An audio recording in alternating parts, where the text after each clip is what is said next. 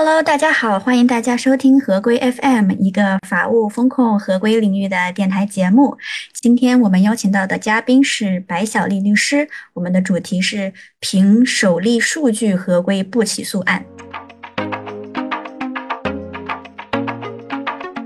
白小丽律师是北京市道可特律师事务所的高级合伙人，知识产权全国专业委员会主任，北京办公室管委会委员。那白律师至今从事法律工作已经十七年，主要从事互联网、知识产权、反垄断及数据合规等方面的法律业务，服务的客户也都包括了大型的国有企业啊、金融机构、民营企业、互联网公司等等等等。白律师在整个知识产权、数据保护等领域，也先后获得了多个国际法律专业评级机构的推荐，包括 Legal Five Hundred 亚太数据保护领先律师、二零二一年度 Legal Band 呃客户首选、知识产权多面手十五强等奖项。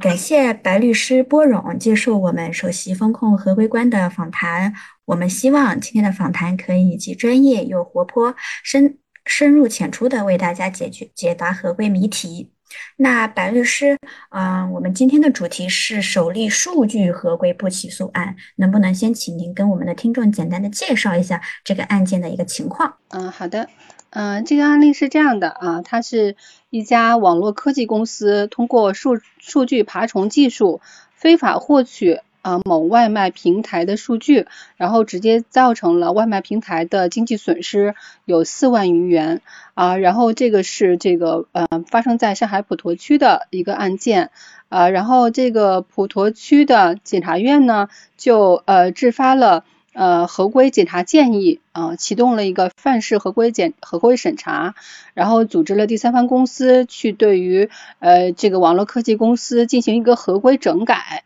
啊，然后经过合规整改之后，然后也确定它是在数据合规方面呃是合格的，然后也聘请了这个法律顾问团队啊，进行了这个制定了一个数据合规的整改计划。然后有一个考察期啊，考察期期满之后，然后组织了第三方的平台第三方机构呃进行评审啊，然后评定它是合格的。那基于这些呃审查呃整改，然后以及评定，然后综合做出了呃这个呃对涉案单位和人员呃一做出一个不起诉的一个决定。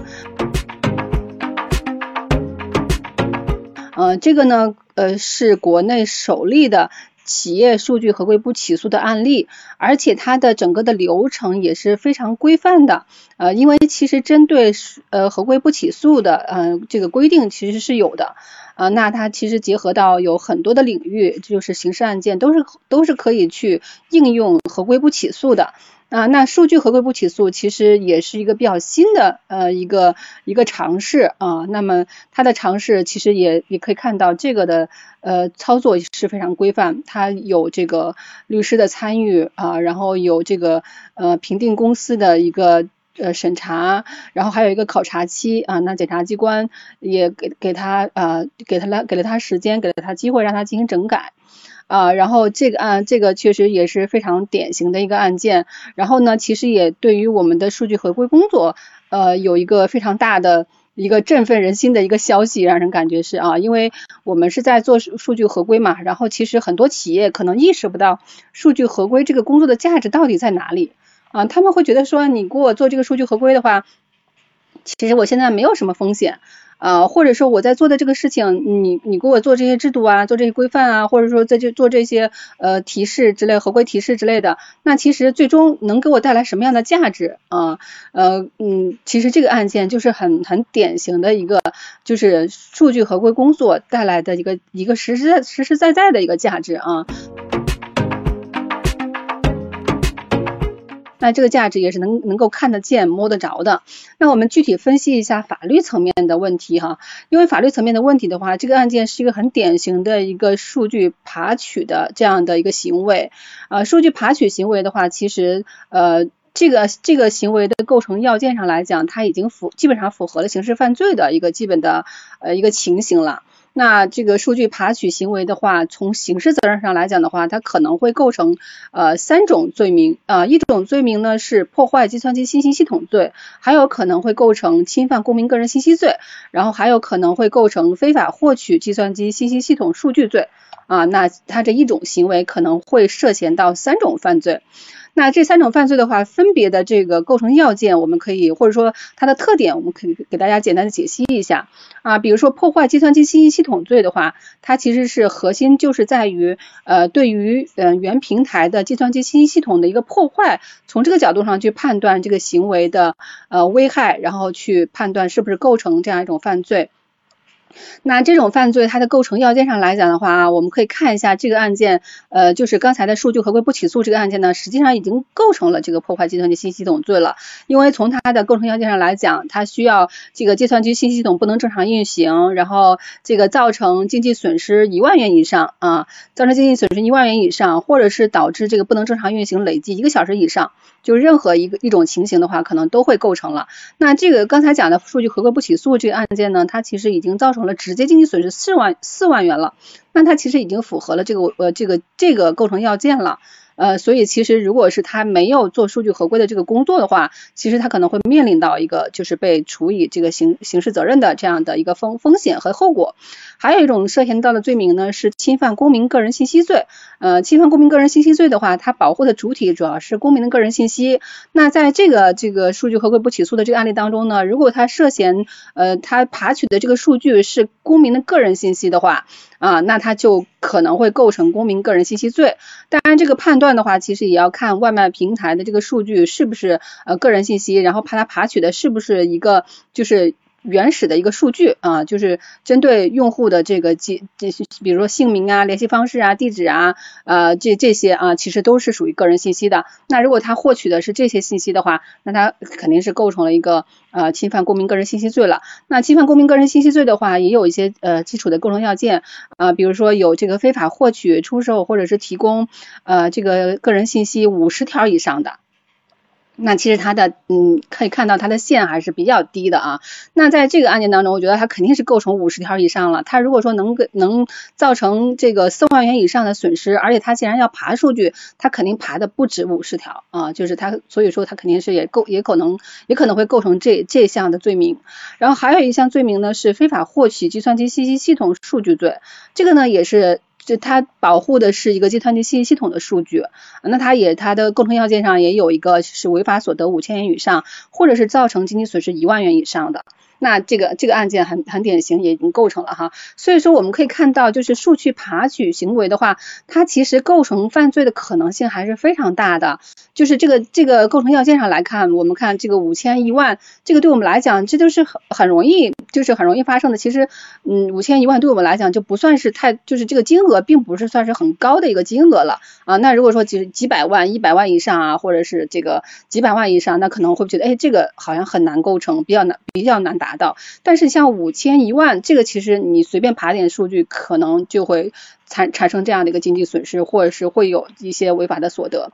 呃，所以这个呃，从这个法律规定来看的话，其实针对数据爬取行为而言，嗯，它构成刑事犯罪的可能性还是非常大的。但是必须实事求是的讲，现在实务当中应用数据爬取的这种。呃，方式去获得数据的这种呃情况还是非常多的。因为我们知道，就是数据的利用的话，你必须要有数据。那除非一些大的互联网公司，它有自己的用户，有大量的数据。那其实很多的公司可能是没有自己是没有原始数据的积累的。那他怎么办呢？他要开展业务，他要做这个商业创新，他就需要去爬取别人的数据。那你要不然就去买，但是你去买的话，实际上这种采购的行为，它也是一个呃嗯涉嫌到侵犯公民个人信息的一个行为。然后同时你你可能也会你你要也要付出一定的经济成。本嘛。但是数据爬取这种其实是成本是相对是比较低的，所以其实很多的企业都在用这种方式去获取数据，它是一个非常典型的获取获取数据的一种方式。嗯，当然就是讲到嗯数据获取这个爬虫这种行为去获数据呃去做数据获取的呃这这种呃方式，其实嗯非常普遍啊。但是嗯我在讲到这个刑事责任的时候，有很多人说，哎那它这么普遍又容易这么容易构成犯罪，那我怎么样避免构成犯罪呢？其实这个数据合规不起诉这个案例就是一个非常典型的，我们可以借鉴和学习的一种方式，就是我们做好数据合规，那其实就有可能避免啊由公司或者是由这个相关的呃这个个人去承担责任的这样的一种后果，因为是嗯因为你做了数据合规的话，那相关的这种这个数据合规的人员就会给你一些意见和建议，然后去让你避免构成犯罪，或是避免构成一个违法的一个行为。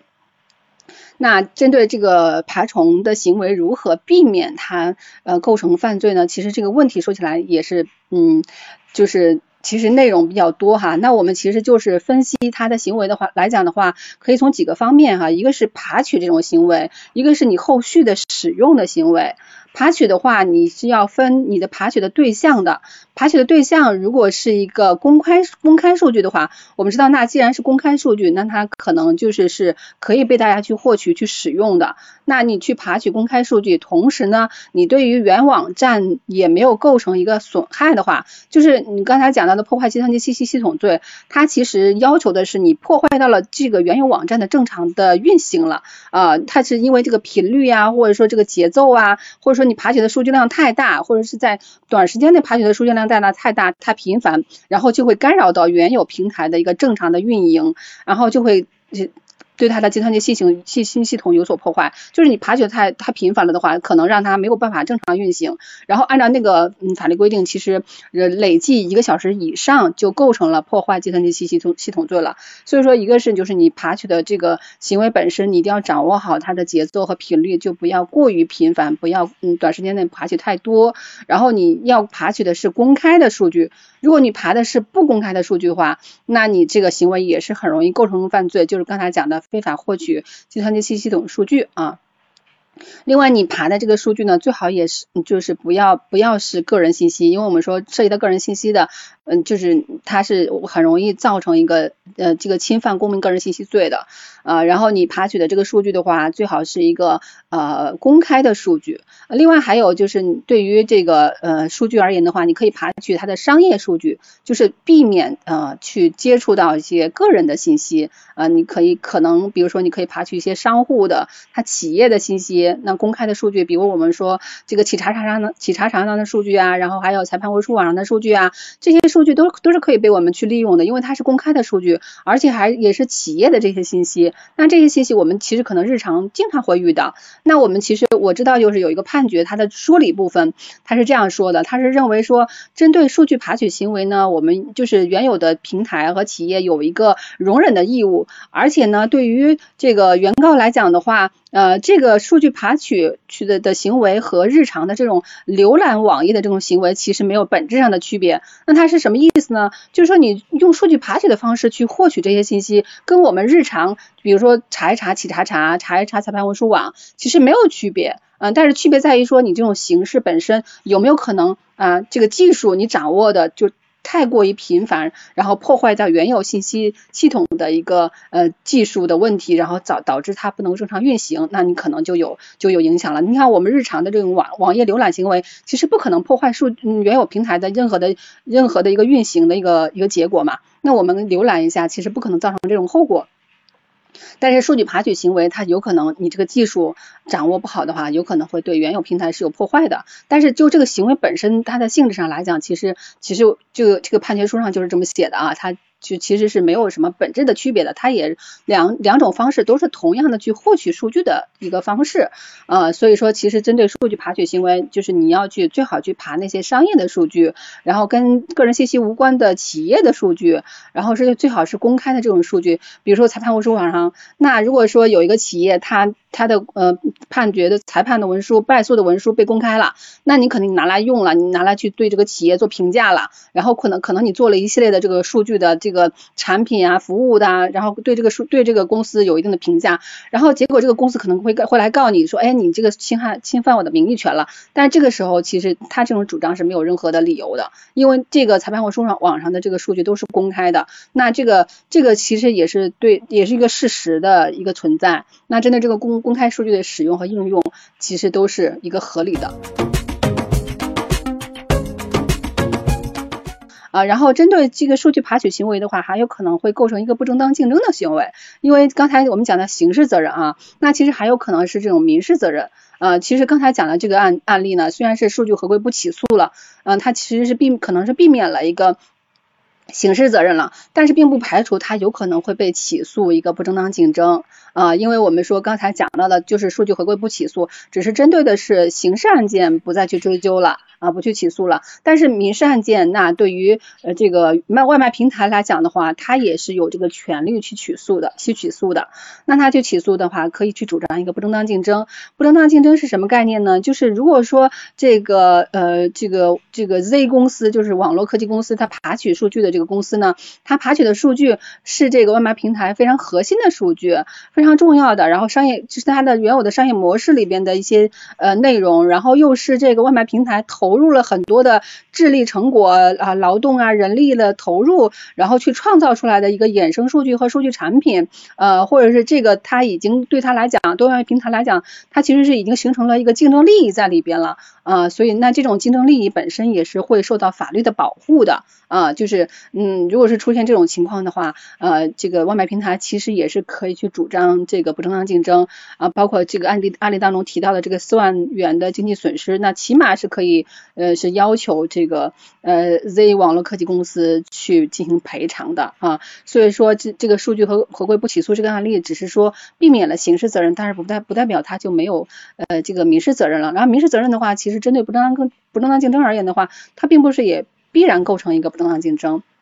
那对于数据爬虫行为，呃，构成不正当竞争的主要的判断呢，其实实际上还是一个实质性替代的一个标准，嗯，就是你这个实质性替代，比如说那个，嗯。呃，大众点评和百度地图它的这个这个案例啊，这个案例呢，就是百百度地图呢，就是把大众点评里边的一些点评信息啊，一些那个呃这个商户的一些一些对于这个大家对它的一个评价呀，就全都搬在了自己的这个呃这个这个系统里边啊，自己的网页里边。啊，然后就是呃，法院就认为构成了一个实行替代，哎，因为很多人一看，哎，说，哎，我其实只需要去百度地图上去看大众点评就可以了，我也不用去大众大众点评了。那可能比如说我搜那个百度地图的时候，我直接搜到了某个某家店，然后我就直接在百度地图上就可以看到这家店大家对它的评价是怎么样的，那实际上就会导致大众点评它的流量的流失。啊，那在其实刚才讲的我们这个数据合规不起诉这个案例当中，这个 Z 的网络科技公司不太清楚它是经营什么的啊，但是如果说它对于这个外卖外卖平台而言，它爬取的数据非常的多，而且构成一个实行替代的话，那它是有可能会构成一个不正当竞争行为的啊。所以又回到了我们一个是就是怎么样去避免啊刑事责任，一个是怎么样去避免民事责任。那如果说想要避免不正当竞争行为的话，也也后面也要讲到，就是我们现在要讲到的是一个就是对于数据的一个使用行为。刚才讲的是数据爬取行为，就是这其实针对这个网络爬虫而言的话，它的判断是两两个行为的啊，一个是嗯爬取行为本身，一个是使用行为，就是你爬了之后，你可能去使用，但是使用的有几种方式啊，一种方式呢，你就是你是一种不公不公开的使用。啊，比如说我们就是浏览了一些网页，然后查了一些呃论文，然后我们查这些论文作为我们的一个素材，然后我们写了论文出来，但是我们论文没有发表，然后也没有知道其实我们使用了这些数据。那就举个例子哈，那就是不公开使用的话，那针对爬取的数据，它可能有很多企业，它爬了数据之后，它就自己用，用完了只是作为自己的一个内部的商业决策的一个参考啊，或者是他自己的呃战略啊这个策略的一些。依据，但是他不公开呀，那不公开的结果就会是怎么样呢？就是没有人知道他使用了，对不对？那这种情况下，那可能就不涉及到对他使用行为的一个评价，就是你数据爬取了啊，那只对只针对你数据爬取这个行为本身是不是违法，是不是犯罪进行判断，但并并不会判断你的一个使用行为。但是还有一种使用行为是什么呢？就是一个呃，就是你呃要公开的一个使用。对原有数据的一个公开，这种公开本身的话有两种可能性，一种可能性的话，你就是不加任何的自己的创造啊，不加自己任何的这个呃这个嗯这个这个加工的一个直接的一个照搬的一个使用。刚才讲到的这个大众点评这个案例，实际上就是说它构成不正当竞争，它是一个实质性替代，就是因为这个它它搬运了之后呢，它就是完全。啊，把人家的这个原样就全都放在那上面了，嗯，就是一个完全的，就是照搬的一个使用。那这种使用本身就很很容易构成一个实质性替代。那如果原有的这个平台，它对于这个数据有创造、有投入，是它的劳动成果，那它可能会主张不正当竞争。那还有一种可能性呢，就是你加工了，呃，其实有点像我们写论文哈，你加工后使用，加工后公开使用，而你这种加工本身可能让人看不到你对于原有数据它的使用啊，或者是你已经。注明了来源啊，或者是你对原有数据的使用，呃，只是只是一些基础素材啊，比如说有有一种可能，就是说这个数据本身只是一些很简单的数据，对于对于原平台来讲的话，它也不构成一个呃它的一个智力成果或者是投入啊。刚才讲的大众点评，包括新浪微博哈，都是有胜诉的案子的，那是因为它这大众点评和新浪微博它都有它自己的商业模式。啊，它都有它自己的一个一个智力成果在里边，但是如果说嗯换另外一个平台，那那个平台它本身它只是哎收集了这些数据，没有任何这种加工和创造，那你对这些基础的数据你自己拿来去做一些加工和创造之后，你再去使用，那这种使用行为，那你再去判断的判判断和评价的时候，那可能就没有办法构成一个实性替代了，对吧？那就可能没有办法构成一个不正当竞争了。啊，所以说针对这个数据啊，这个爬取的爬取行为而言的话，我们总体上来讲是从三两个方面去判断，一个是啊这个爬取行为它是不是合法的，然后另一个呢就是它的使用行为是不是合法的，也要分不同的情况去分析。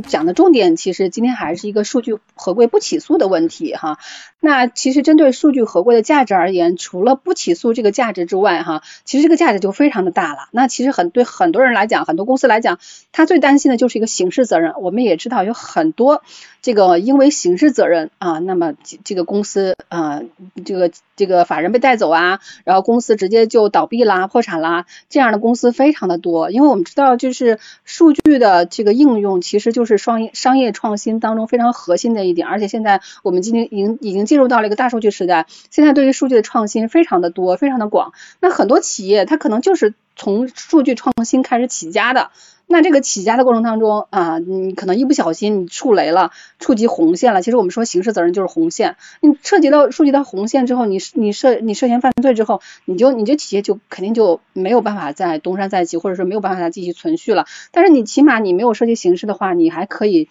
啊，就是民事责任对你来讲可能也就是一个金额哈，就金钱的一个问题，但是刑事责任就是一个呃定性的问题了啊。所以说你你能达到一个数据合规不起诉。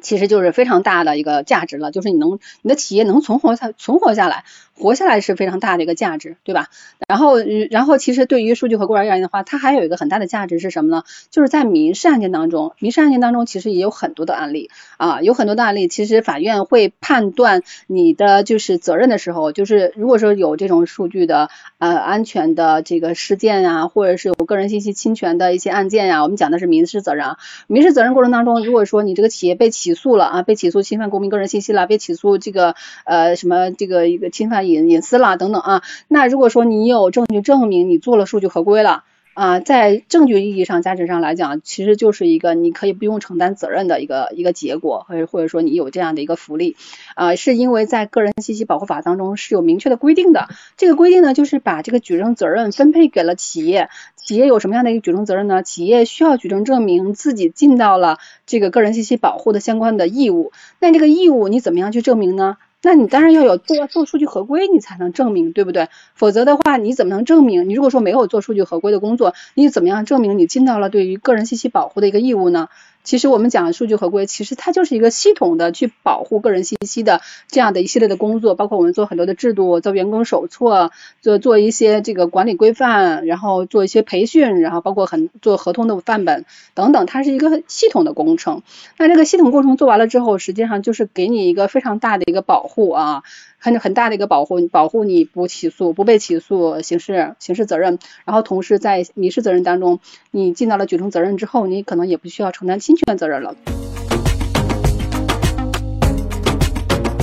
这就是数据合规的价值哈。我其实，在做很多的这个数据合规培训的时候，我可能就是一再的跟大家讲，就是 数据合规的必要性。而且，其实数据合规的投入，其实是跟你后续的这个能带来的价值相比的话，它其实它投入的成本是很低的。因为我们知道，一个项目来讲的话，你可能投入的是几千万的一个项目。如果说你不去做数据合规，那某一天，那可能就带来的是几千万的，你这个项目，你这个业务线整个都要被砍掉了，或者你是产品线。就整个都要停掉了啊，都不能再去进行下去了。或者说你要去整改的时候，你会发现你前面的投入没有办法去推翻掉，或者你你要想要推翻掉，你因为已经运运行起来了，已经投入了，那你其实你的损失是几千万的一个损失。但是你其实做数据合规，也就是也就也就也只有几十万的这样的一个成本啊，或者是你如果再再多的话，也就是一多万的一个成本。那其实这个成本对于企业来讲是非常非常就是。呃，这个呃性价比是非常高的，非常合适的啊，就是它给你带来的商业价值，给你带来的这种呃法律责任方面的这样的一个举证责任呐，包括这个合规不起诉的这样的一个呃结果呀，其实对你来讲都是非常好的，呃非常有利的呃一些一些附加的价值。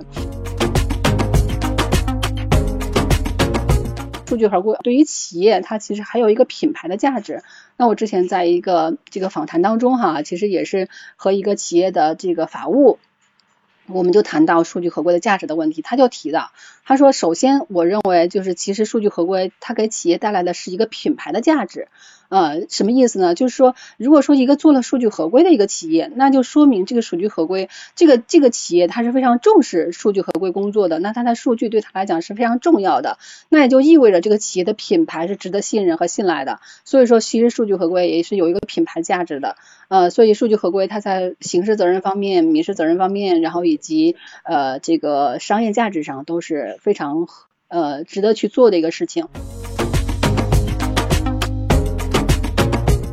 数据合规要做起来，其实每个企业都是不一样的，它是一个定制化的服务啊，每个企业它的需求都是不一样，它的应用的场景也不一样，也不一样。其实整体上来讲，我们认为说数据合规它几个方面，一个就是大的你的那个商业的策略啊，战略战略层面的一个设计，就是你一定要有一个高度的东西去统领你的这个数据合规的这些规范和规则，然后再有再往下这一层呢，就是你的呃这个管理制度框架啊，还有包括你的人员的分工，你的制度的。体系啊，这是第二层啊，第三层呢，就是你具具体的这些操作规范，包括员工的手册，然后那个呃制度、合同和流程，然后第四层是什么呢？第四层也非常的关键啊。第四层的话，就是你落地实施的证据啊。其实我们我我我也是在这个方面比较有经验啊，有很多的民事案件，我也会发现，其实法院关注你。他还他会关注你的数据合规的工作，但是他看你的制度、看你的规范之后，他也会去看你到底有没有落实呀？啊，你你到底是具体是怎么去做的呀？你不能说光把制度掏出来，然后没有这个落实的东西，那可能对法院来讲，法院认为你的举证责任是不够的，或者他是认为，你只有制度和体系的话，我不我不知道你到底落实没落实，所以说我不确定你的数据合规工作到底做做的怎么样啊？所以他也有一个就是最低。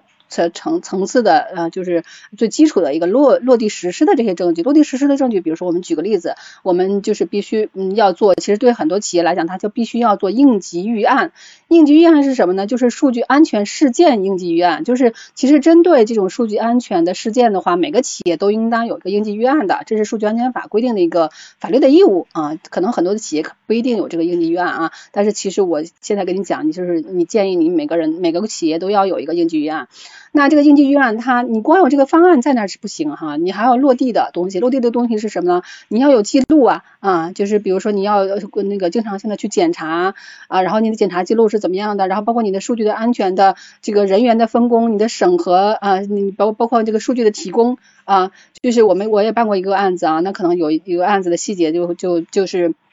大概也是这个这样一个情况啊，就是关就是涉及到一个数据的提供的问题，就是你把数据提供给了别人，那你这种提供行为有没有一个记录，这也是很重要的，包括你这个记录有没有相关的审核的手续，因为我们讲数据安全，就是你要有这个制度，然后包括人员的分工你要有，而不是说你这个数据对于个人的敏感信息啊，比如说对于个人来讲非常重要的这个信息，你不能说随便一个人他就能决定要不要提供给其他人。那那你如果说制度本身，制度本身你就应该有一个流程，就是说有有有有审核的这样的一个规定，然后同时你具体的这个操作流程上也要有这种记录啊。那么谁呃什么时间提起的这样一个申请，然后呃谁又哪个主管又去呃那个同意了，然后去去同同意去提供啊等等这些，这是具体实施层面的，那就需要有一些啊这个。嗯，更细的一些证据，其实我们可以有一个系统，有一个审核审批的一个这样的一个流程。大概是数据合规是这样四个层面，但这四个层面其实具体对应到还是有还要结合到数据的这个生命周期去做这些制度和规范，包括生命周期的话有呃数据的获取啊，数据获取的话包括刚才讲的爬虫啊，然后还有自行采集啊，还有采购啊，然后还有就是你爬你的数据获取之后你要去使用，那就是数据使用的一个问题，然后你的数据你可能有也有可能会跟别人去共享，和也有可能会转让给别人，那就是数据共享和转让这样一个环节，另外。数据还有可能会涉及到一个就是出境的问题，然后包括还有还可能就是有人提出来要要要删除啊，要销毁呀啊等等这些啊，所以就是会结合到数据的生命周期啊，包括可能还会有公开的问题啊，结合到数据的生命周期，然后照顾到这个方方面面的有一系列的制度，然后有一系列的措施，这其实就是数据合规啊。